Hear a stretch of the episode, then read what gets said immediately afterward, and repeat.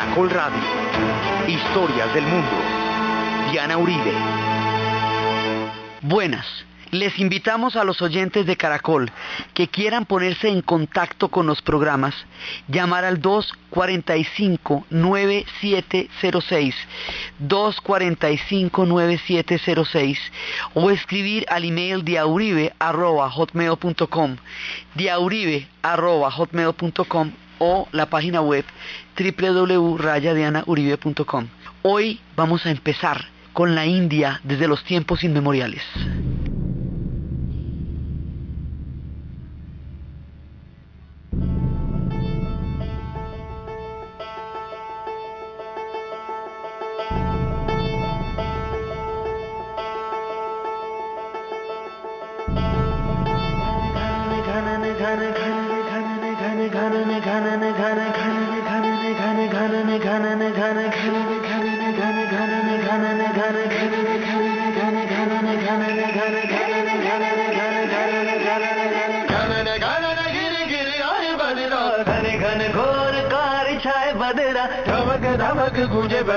डंके चमक चमक देखो बिजुरिया चमके। मन धड़काए बदरवा। मन धड़काए बदरवा। मन धड़काए बदरवा। काले मेघा काले मेघा पानी तो बरसा। काले मेघा काले मेघा पानी तो बरसाओ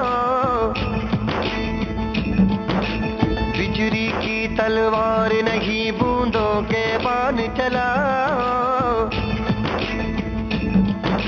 मेघा छाए बरखा लाए। गिर गिर आए गिर के आए। कहीं मन मचल मचल नहीं चल संभल संभल। गए दिन बदल तू घर से निकल।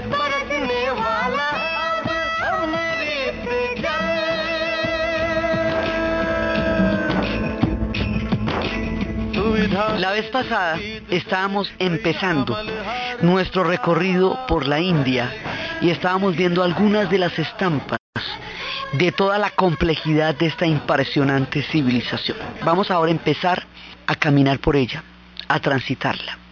Entonces, esta civilización es muy antigua y su fuerza está en la memoria. Ellos tienen hilos que hacen que su conexión con los tiempos más remotos sea actual y cotidiana. Son probablemente la única civilización que tiene esta memoria totalmente intacta, como habíamos visto la vez pasada, que nada ha sucedido en un pasado que ya no vuelva a suceder. O sea, todas las cosas, los oficios, los ritos, las voces, todo todo eh, los dan, las danzas, todas las diferentes danzas. La gente danza como danzaba en tiempos antepasados. Hay libros que muestran cuadros pintados de oficios de tiempos inmemoriales y, y una fotografía de esos oficios actualmente en la calle, en los mismos lugares donde se hacían los bronces de la cera perdida. Hoy son talleres de bronce, en los mismos lugares donde las bailarinas danzaban las danzas sagradas de Shiva, las calvelias, que son bailarinas errantes también, en los lugares de los templos y en los lugares errantes, ahí también están danzando actualmente las danzas sagradas de Shiva. O sea, toda la vida cotidiana de los hindúes está marcada por oficios que se han hecho durante milenios y eso marca la continuidad, eso, las peregrinaciones, el hecho de que sus dioses estén totalmente vivos y sean dioses de culto actual, la manera como la memoria se ha llevado de una generación a otra a través de los cantos de los brahmanes que han hecho escuchar las voces más antiguas de todos, crea todos los hilos de continuidad con el presente los cantos de adoración a Shiva, los cantos del Señor Shiva, como son tres dioses. Son Brahma, que es el dios de la creación, Vishnu, que es el dios de la conservación, y Shiva, que es el Dios de la destrucción. Pero la destrucción también genera una nueva creación porque en la historia de ellos la, la vida se regenera a través de ciclos de destrucción y, de, y luego de nueva creación. No tienen una historia lineal. Por eso es muy difícil explicarlo en los términos en los que nosotros entendemos la historia. Nosotros entendemos la historia como un sistema métrico, como una regla. Entonces de tales a tales centímetros es una época y de tales a tales centímetros es otra. ¿Sí? Pero ellos no cuentan la historia así tanto que nosotros hablamos de líneas de tiempo. Para ellos la historia no queda en un pasado, sino que se deviene en diferentes ciclos. Es otra forma distinta de narrar, otra manera totalmente nueva de concebir los milenios, un poco como nos pasaba en Japón, que esos tampoco tienen una historia lineal, porque sus tiempos psíquicos y sus tiempos espirituales están más allá del conteo de los años que tiene Occidente para manejar el problema del tiempo. Entonces nos vamos a encontrar con otra vibración, empezando por la misma cronología de la historia de la India. Entonces, primero que todo, vamos a empezar con unas muy antiguas civilizaciones de las cuales habíamos empezado a hablar la vez pasada, son los reinos de Harappa. Al norte en el actual país de Pakistán, cuando nosotros estamos hablando de India, también hablamos de Pakistán, porque este país existe como país independiente solamente desde 1947. Antes de 1947 que se da la partición, forma parte del gran bloque de la India. Entonces, allá en Lahore, y cerca de esos territorios empezaron a surgir los reinos de Harappa, Mohenjo y Daro. Estos reinos tienen una antigüedad de más o menos unos 3.500 años, se calcula, que eran contemporáneos de Mesopotamia y que tenían con ellos comercio y actividad y que eran contemporáneos de las primeras también de las civilizaciones de los egipcios. Se habla de ciudades de 200.000 personas cuyos trazados fueron encontrados en 1920 y en 1921, aún durante la época de los ingleses. Se habla de pueblos que ya tenían un altísimo nivel de conocimiento, pero tenemos el problema de que sus inscripciones, su escritura aún no ha sido descifrada. Entonces, como no ha sido descifrada, lo cual además supone una maravilla, porque esto de que tengamos todo un misterio de hace 3.500 años en la India, nos supone una cantidad de cosas que aún nos faltan por descubrir como si no fuera ella lo suficientemente misteriosa, así de eterna y de inmortal como es. Aún nos aguardan secretos en las escrituras cifradas de Mojenjo y de Daró. Y hemos visto que ellos aparentemente la, parece ser que las civilizaciones cambian de localización, de curso, desaparecen o mueren por los cambios climáticos, por los cambios geológicos. Se habla de un subcontinente que estaba separado por un pequeño océano del continente asiático y se dice que el continente se unió, chocaron las placas del subcontinente de la India con el continente asiático, ese choque de placas levanta una barrera geográfica que es el Himalaya, la cordillera más alta del planeta Tierra.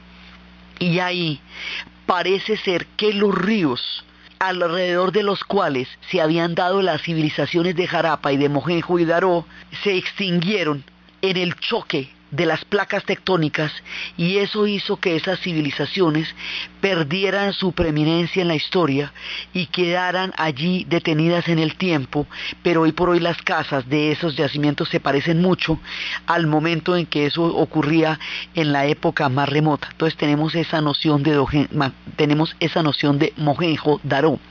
También se habla de una primera migración que llegaba del África muy anterior, como el origen del continente, como el origen de los dravidianos, y esa migración se retrata a través de unas voces y esas voces son voces que muchas de ellas no tienen un significado que hoy sea comprensible. Aparentemente son cantos de las aves y son cantos de los bosques y son cantos de los animales que se volvieron inmortales a través de las voces de quienes las van repitiendo en Karnataka y en Kerala en el sur. Entonces hay diferentes por donde se va poblando una India arcaica, cuya, cuyo, cuyo rastro aún se puede encontrar en las pruebas genéticas de la gente de Karnataka y de Kerala y en las voces que aún ellos cantan. Después viene la llegada de los arios. Y con la llegada de los arios es que el hinduismo se afianza como religión. Y el hinduismo es el que va a contener a toda la India. O sea, el hinduismo es una gran bolsa, digámoslo así, donde toda la espiritualidad se va a ver incluida. El, el hinduismo es lo que los une, los entrelaza, los contiene y le da toda la continuidad histórica a la India, porque desde que llegaron los arios y desde que el hinduismo se consolidó como religión hasta nuestros días es igual. Se ha ido eh, incrementando con mitos, se ha ido asimilando cada vez más. En cada una de las regiones donde fue llegando se fue eh, incorporando con los mitos locales, se ha hecho cada vez más grandioso, pero es muy temprana la formación de la identidad histórica de la India. Ellos son una cultura y son una civilización muchísimo tiempo antes de llegar a ser una unidad política y no necesitaron ser una unidad política para llegar a ser una gran civilización. Vivieron mucho tiempo antes de ese tipo de nociones y el hinduismo es el que les va a dar toda esta fuerza. Entonces, esas voces que vienen del pasado, que son inmemoriales, que se transmiten a través de los brahmanes, que son los sacerdotes de las castas más altas. Esas voces se escuchan actualmente, son totalmente milenarias y se escuchan en los cantos de devoción y de adoración a Shiva, hoy como hace miles de años.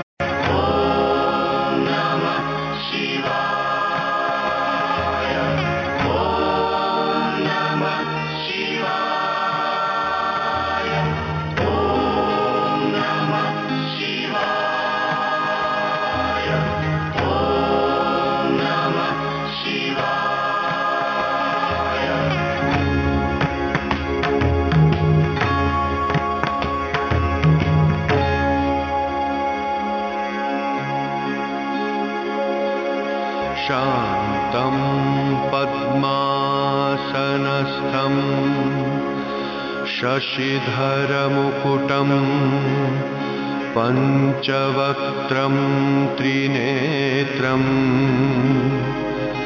शूलं वज्रं च खड्गम् परशुमभयदम् दक्षिणाङ्गे वहन्तम्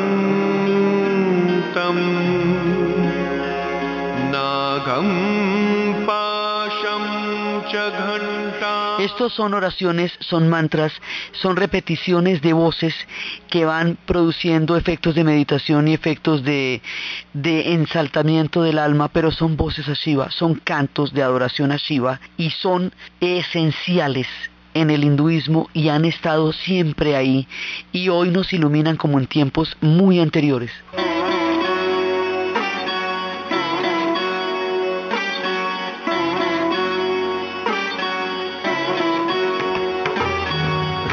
रत्नैः कल्पितमानसं हिमजलैः स्नानं च दिव्याम्बरं नानारत्नविभूषितं मृगमदामोदाङ्कितं चन्दनं जातिचम्पकबिल्वपत्ररचितम् रूपं च धूपम् el hinduismo es el que le va a dar a ellos la forma esencial.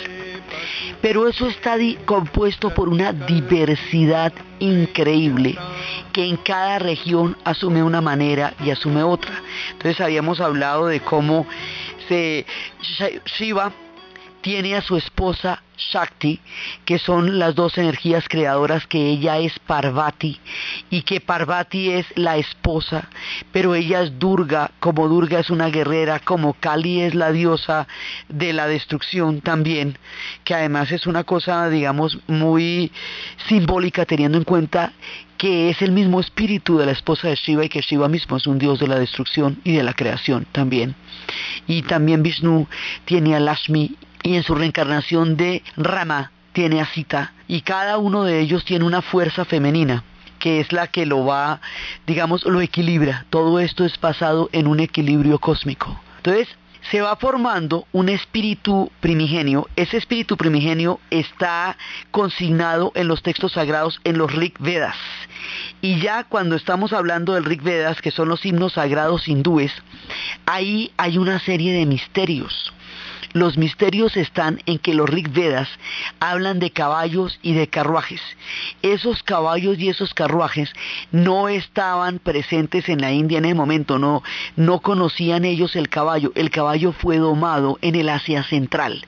Entonces esto nos lleva a un punto anterior que es Irán los persas, los antiguos persas, que van bajando, de allá vienen los arios, y a la altura del desierto de Turkmenistán, en el Asia Central, se han encontrado los huellas de estos caballos y de estos carruajes que están cantados en los himnos de los Vedas. Y ahí se encuentran los orígenes del sánscrito, que es la lengua antigua en la que están escritos todos los textos sagrados del hinduismo.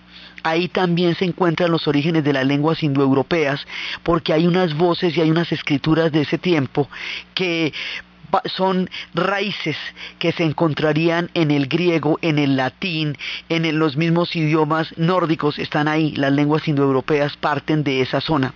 Entonces allá hay, digamos, una huella de una migración que está viniendo desde Irán, que atraviesa el derecho, el, desierto de Turkmenistán, que atraviesa todas las zonas del Asia Central, que va pasando por Kabul, que va pasando por muchos lugares, hasta que van a llegar, ellos se extienden en muchas zonas. Y en una de esas se dice que cuando hubo un cambio climático, que cuando se secaron pozos de agua, entonces ellos siguieron emigrando hacia el sur. Cuando emigraron hacia el sur, llegaron por el Himalaya y a través del Himalaya entraron a la India y ahí empezaron a bajar constituyendo la base histórica, la base filosófica y cósmica de los hindúes, que es la formación de esta primigenia religión.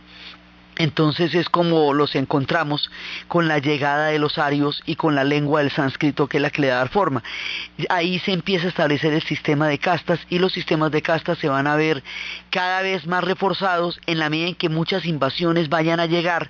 Esta gente lo- los invadieron muchísimos, pero toda la gente que los invade queda formando parte de la India, digamos. La India es más fuerte que todos sus invasores. La India es más fuerte que todos los que llegan allá. Tiene un método de hechizo.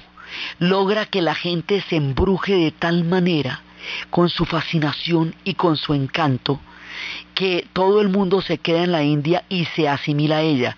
Es más fuerte que cada uno de los que llega, era más grande que Alejandro el Grande, era más grande que todos los demás. Entonces, cada una de las invasiones suma diferentes interpretaciones y mitos a la región, pero no la, digamos, no la altera, sino que la, la hace más densa, la hace más específica en su propia cultura.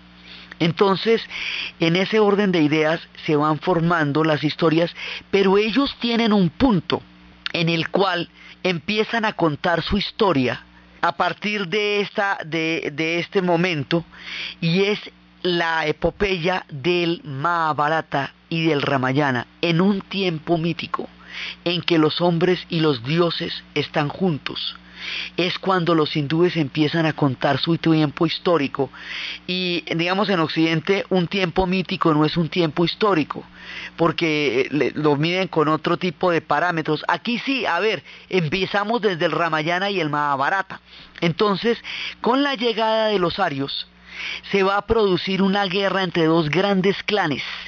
Esos dos grandes clanes van a tener una epopeya y es el resultado de esa guerra, que eso está escrito, también nos veas, el resultado de esa gran guerra, del gran poema, es el que va a permitir el asentamiento final de los arios. Esto es una, una historia de victorias, es una historia de héroes, es una historia de gente derrotada, es una historia maravillosa que la escribieron de la mano, de le pidieron al dios Ganesa. El dios Ganesa es muy importante en toda la mitología hindú, en el panteón hindú, porque el dios Ganesa un día se estaba bañando Parvati, y había tenido a este hijo mientras Shiva se había ido a uno de esos días en que él se iba de oración y de meditación y había, se había quedado un poco de tiempo y mientras tanto ella había dado a luz al niño. Cuando regresa Shiva, ella le había dado al niño las instrucciones de no dejar que nadie la perturbara en su baño. Llega Shiva, va a buscar a su esposa Parvati, se encuentra con que el niño no lo deja pasar, se enfurece con el niño y le corta la cabeza. Cuando Parvati sale de la bañera y ve que al niño le han cortado la cabeza, monta en una cólera contra Shiva y Shiva tiene que de alguna manera reponer esta falta terrible ante su esposa, va y lo primero que encuentra es un elefante. Al elefante le corta la cabeza y se la pone al niño. El dios Ganesha es un niño con cabeza de elefante y es el niño que protege y ayuda, es un dios benévolo es un Dios que allana los caminos, que inspira a los poetas, que inspira a los escritores, que allana las dificultades, que hace posible las cosas.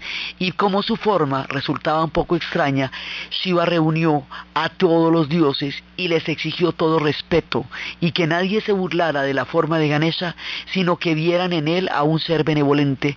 Y Ganesha se convierte en uno de los más importantes dioses del panteón de los hindúes. Y a Ganesha le dice Bizar, le dice, necesito que copies un poema. Entonces le dice, yo soy un Dios. Mejor que lo que me propongas valga la pena. Si lo que te propongo va a ser una cosa impresionante, pero tienes que copiarlo sin parar.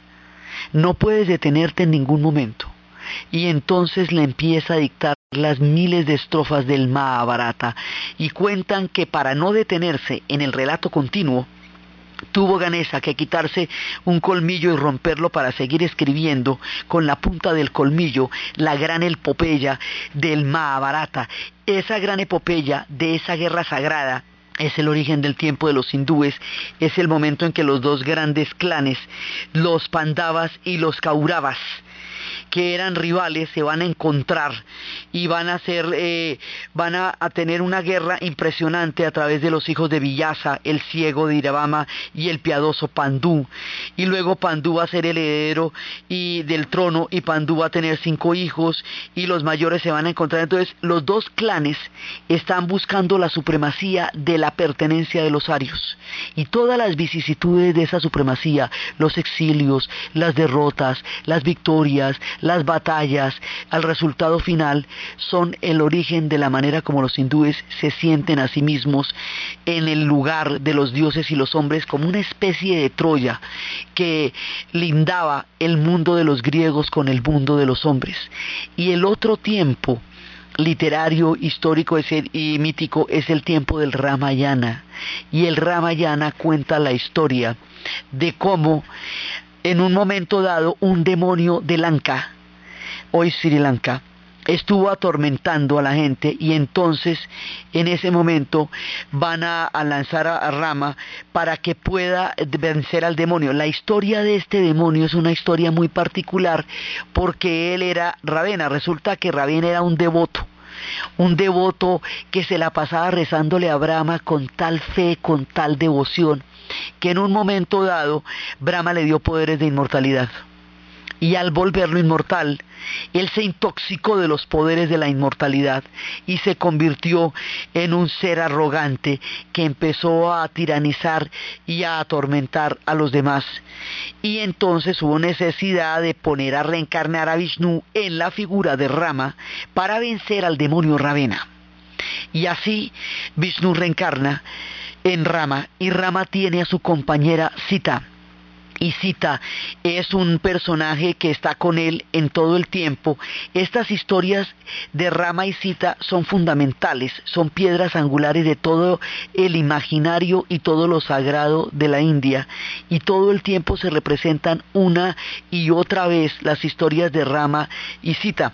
Entonces, en un momento dado, lo que va a suceder es que Lanka, el demonio Ravena, el demonio, se va a poner, eh, se va a disfrazar de siervo y va a secuestrar a Sita, a quien le pide agua. Ella le va a dar agua y el otro la secuestra.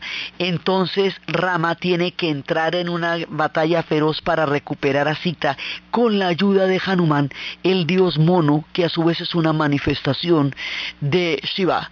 Y Hanuman puede volar entonces, como Hanuman puede volar, puede ver los planes malévolos que el demonio Ravena está pensando para hacerle daño y finalmente libera una guerra grandiosa y gigantesca de la oscuridad contra la luz, derrota al demonio Ravena, de nuevo trae a su esposa Sita, veinte años después va a regresar a la ciudad de Ayodhya y cuando regresa a Ayodhya hay una cantidad de luces que lo están recibiendo con grandes honores y es la llegada de la luz. Eso es una fiesta religiosa que se celebra cada ratico y es una, pues permanentemente es el regreso de Rama a Ayodhya y allí va a ser el reino de la luz y otro de los grandes imaginarios de la India, las edades doradas. Ellos tienen una cantidad de edades de oro porque han tenido muchos esplendores, porque muchos reinos entre ellos han florecido de manera magnífica y luego se han apagado para que otros florezcan.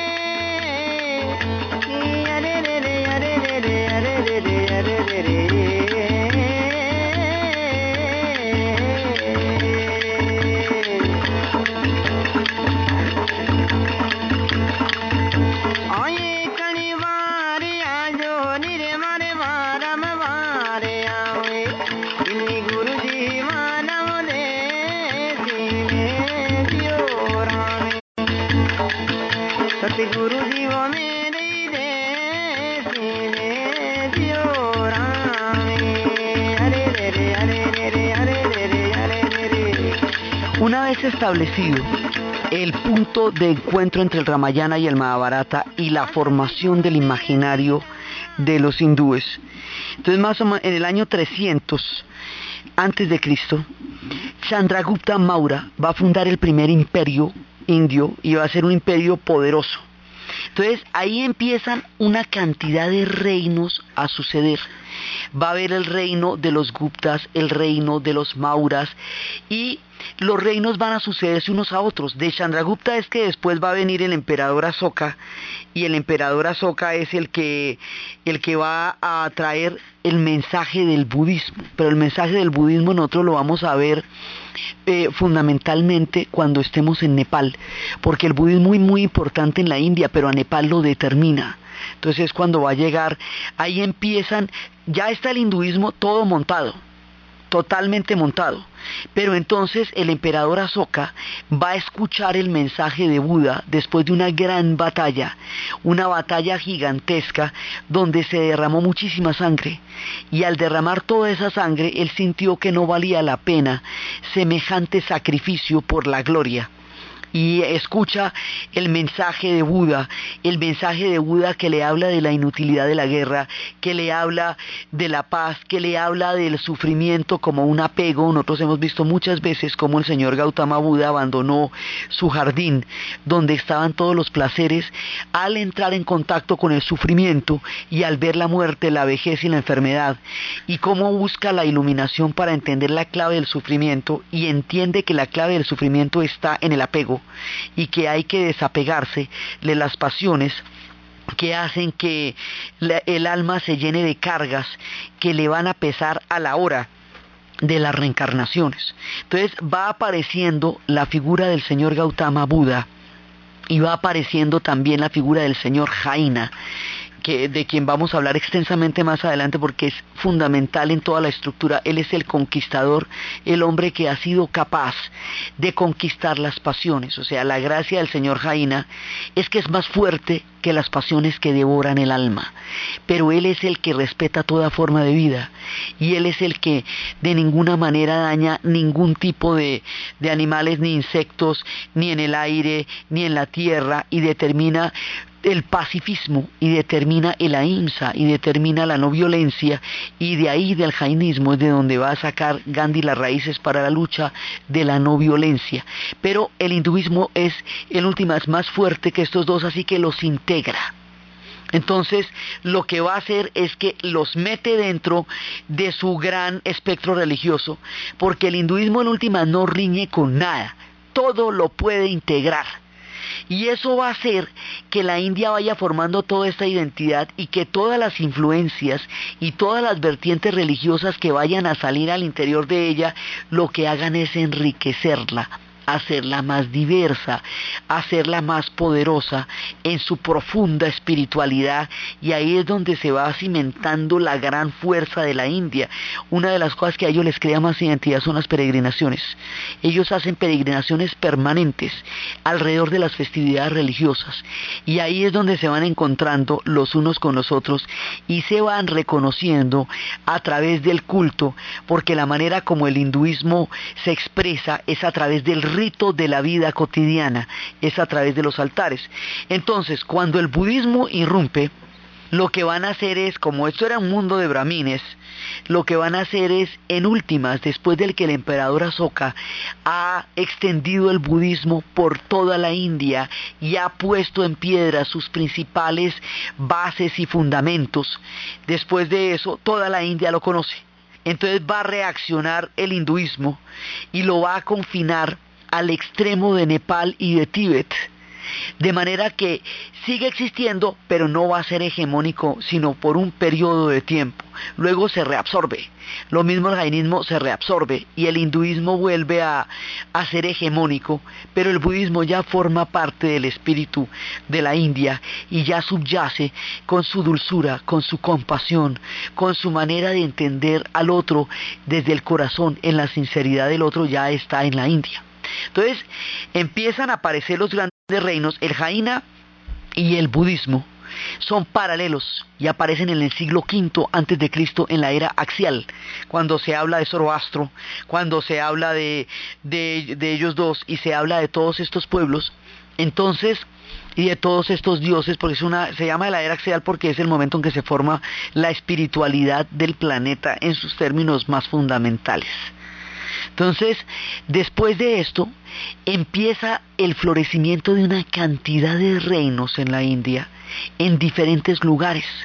Y la India se vuelve, haga de cuenta, como un árbol de Navidad, que tiene luces en varias secciones. Entonces, a veces se ilumina una luz y luego se apaga y se prende otra y luego se apaga y se prende otra y luego se apaga, pero el árbol de Navidad sigue estando ahí, solamente que el juego de luces ilumina más una zona que la otra, pero el árbol de Navidad está lleno de adornos y lleno de cosas hermosas y lleno de frondosidades. La India es como este árbol, frondosa, maravillosa y eterna. Y los reinos que van surgiendo lo que hacen es atraer la atención sobre una parte que en un momento dado se vuelve esplendorosa y otra parte que en otro momento dado va a tener esplendores. Estos esplendores están ligados a todos los hechos religiosos. Y cuando los Guptas se van a convertir en un reino absolutamente colosal, se van a fundamentar en el Ramayana para decir que suya es la ciudad de Ayodhya y que allá en Ayodhya es donde empieza la era dorada. Entonces, las eras doradas son una constante porque permanentemente regresan eras doradas como el tiempo en que Rama regresó 20 años después de haber liberado a su esposa Sita a y la encontró toda luminosa en honor a su gran gesta y como una forma de celebrar el triunfo de la luz sobre el triunfo de la oscuridad. Así Ayodhya se vuelve una ciudad que los Guptas eh, llevan a cabo, la materializan para ligarse de esa manera con la epopeya del Ramayana. Vamos a ver que muchos de los reinos se emparentan con los dioses para poder existir. Entonces los Guptas van a estar en el norte desarrollando un pueblo maravilloso y mientras ellos desarrollan este pueblo lleno de canales y de maravillas, al sur están surgiendo los solas en el estado de Tamil Nadu. Y cuando surgen los solas, los solas también van a tener otro punto de civilización gigantesco, van a ser grandes canales, van a encontrar los océanos y de ahí de los solas es de donde vienen los tamiles que van a poblar Sri Lanka.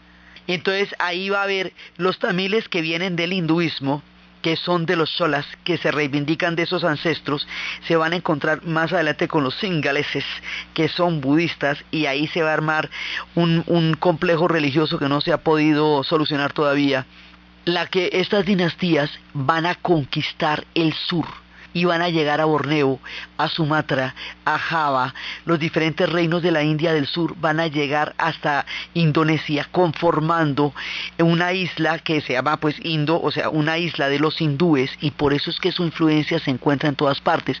Otros reinos van a llegar a Cambodia, otros van a llegar a Tailandia. Entonces lo que pasa es que los reinos del sur van a conquistar las regiones que están alrededor de ellos llevando el hinduismo y por eso es que Bali es eh, hoy por hoy una isla fundamentalmente mm, estructurada sobre el hinduismo. ¿Sí? Entonces uno por eso es que se encuentra los templos de Angkor Wat en Cambodia, porque ahí hubo una conquista de los territorios del sur. Y la parte norte, lo que hemos hablado de Nepal, de Tíbet y Bután, también forman parte del espectro de la religiosidad de la India. Unos más cerca a una tendencia y otros más cerca a otra. Entonces, se, suceden los reinos, pero los reinos a la vez se expanden y cuando expanden van llevando su influencia sobre otras áreas. Y en el siglo X en los solas estaba Raya Raya, el rey de reyes, y él es el que va a buscar un hijo eh, porque tenía muchas hijas y le pide a los dioses y cuando le dan el hijo va a un lugar sagrado a agradecer. En ese lugar se conservan las huellas, digamos, de su paso agradeciendo a los dioses. Entonces, ellos van hilando la llegada de los, de los reyes con la procedencia de los dioses con lugares geográficos donde eso sucedió y de esa manera van entretejiendo la historia de lo sagrado y lo divino con la historia del poder y de lo cotidiano, con la vida y los ritos que la gente cada día practica.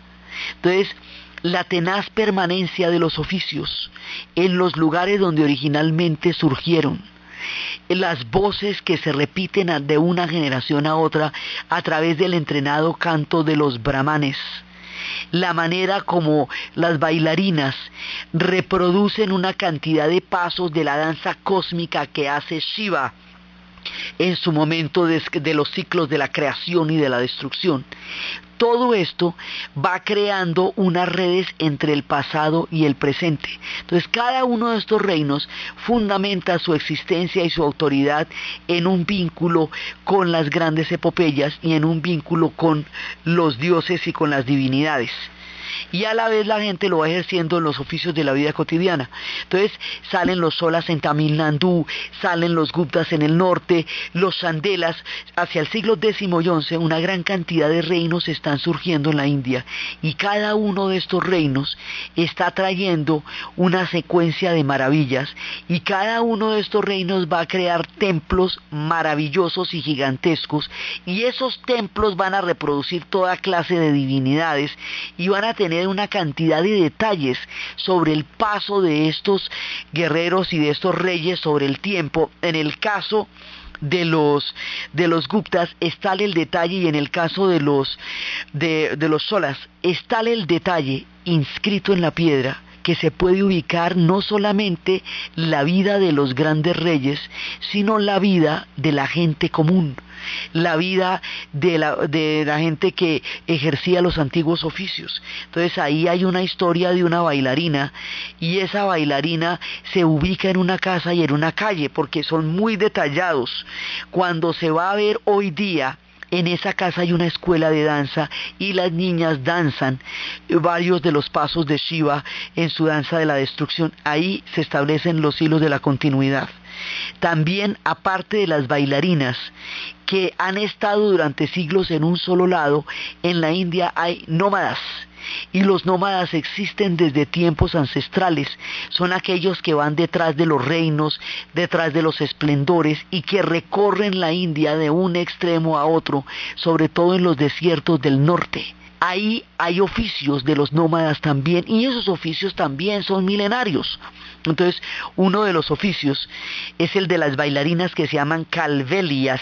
Esas bailarinas que se llaman calvelias, desde el momento en que nacen son entrenadas para una danza que van a hacer durante toda la vida y son las que pueden bailar sobre vidrios rotos porque reparten el cuerpo, el peso del cuerpo a voluntad en otras áreas distintas a los pies y solamente se apoyan con los dedos y con los tobillos y de esa manera no se hacen daño. Estas calvelias tienen en sus, en sus cabezas candelabros de fuego. Estos candelabros de fuego sobre los vidrios, dando una sensación hipnótica, que es la danza, que es su oficio, y hay una cantidad de danzarinas, desde las escuelas sagradas de los tiempos de los solas hasta las mujeres nómadas del mundo de las calvelias, que normalmente se casan con los encantadores de serpientes, porque son oficios que se distinguen por gremios y por castas, y que se ejercen durante milenios, y que hoy por hoy se encuentran detrás de la gente que se mueve en la India, vienen todos estos nómadas, algunos de ellos son los gitanos, otros son los circenses, otros son los domadores de animales, otros son los bailarines ambulantes, las calvelias, cuya música vamos a escuchar a continuación, han bailado esta danza por milenios.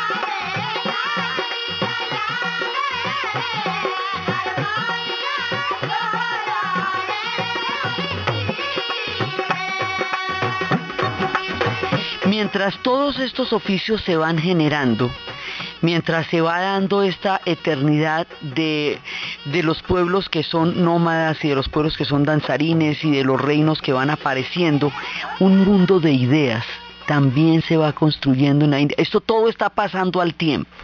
Por eso es que el relato, para hacerlo lineal, como Occidente está acostumbrado a entender la historia, en la India no funciona de esa manera porque van apareciendo y desapareciendo los reinos, van continuando todas las civilizaciones y va continuando el mundo de los nómadas. Mientras tanto están pasando una cantidad de cosas en la cultura. Se siguen escribiendo los textos sagrados, los Vedas, los Brahmanes y los, los van a crear después, se siguen escribiendo los textos sagrados y se componen los otros Vedas y los Ushpandats y mientras tanto también se van, van apareciendo los más los antiguos tratados de economía durante los tiempos de los Andragupta, mientras tanto van apareciendo eh, embajadores de las cortes de Grecia de los Mauras, mientras tanto va apareciendo una maravillosa mirada de los astrónomos y los matemáticos. Esta gente va a dominar el cero, que en Occidente no se conocía, los romanos no conocían el cero. Por eso es que en los conteos de antes y después de Cristo tienen líos precisamente porque no conocían el cero. Mientras tanto, se ha compuesto el Bhagavad Gita, el más sagrado de los poemas hindúes, y se han compilado las leyes de Manu, eh, uno de los más famosos códigos de la India, y se han hecho los grandes murales de las cuevas de Ayanta y Ellora en Decán.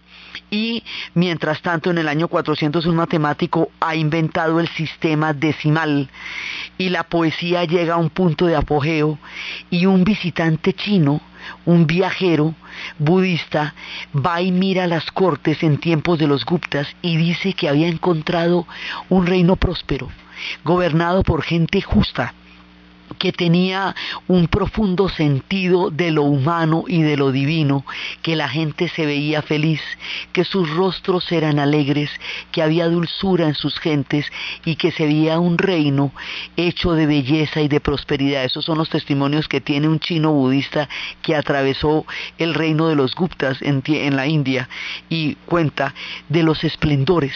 Entonces, este conjunto de ideas, de ideas sobre lo sagrado, de mitos, de evolución de pensamiento en términos también de la poesía, de la matemática, de la literatura sagrada. Esta manera como está entrelazado lo divino, lo sagrado, lo humano, lo cotidiano y lo cósmico, va formando un gran tapiz que es la civilización de la India y que no tiene un tiempo lineal sino un tiempo cíclico porque está ligada es a un tiempo cósmico. O sea, ellos están tejidos es a la divinidad.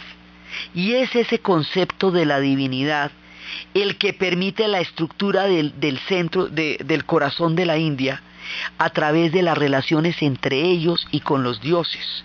Entonces las relaciones de la divinidad y el orden social está determinado por las castas que están desde la llegada de los arios. Y las castas son las que clasifican a los brahmanes que son los puntos de más alta reencarnación, que son los astrólogos y los encargados de los textos sagrados y de las voces ancestrales y de los cantos. Esos cantos que estábamos escuchando a Shiva, esos los pueden cantar únicamente los brahmanes y solo ellos lo saben. Luego vienen los adrias, que son los soldados y los guerreros. Luego vienen los Vaishyas, que son los comerciantes. Luego vienen los Sudras, que son la casta más baja. Y debajo vienen los intocables. Cada casta determina un oficio y una forma de vivir. Y está determinado por el punto de reencarnación, que es algo que los astrólogos llegan a conocer en el momento de nacimiento. Entonces, un orden social permite que muchas influencias y muchas invasiones puedan coexistir con un nivel de tolerancia muy alto sin que se mezclen. Entonces, aquí no hay mezcla sino adiciones. Aquí todo el mundo suma, pero no se fusiona, sino que se va, se mantienen dentro de este orden histórico.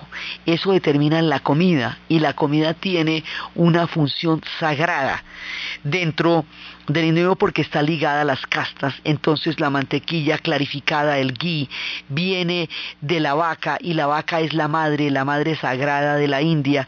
Y también viene el tiempo de los arios cuando ellos llegaron, cuando Shiva llega montado sobre el toro Nandú.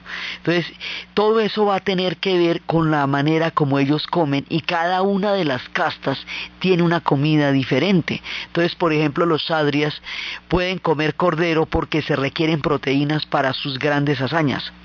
Y así se va creando este relato increíble que va formando la cimentación de la India y que le va dando toda esa identidad histórica.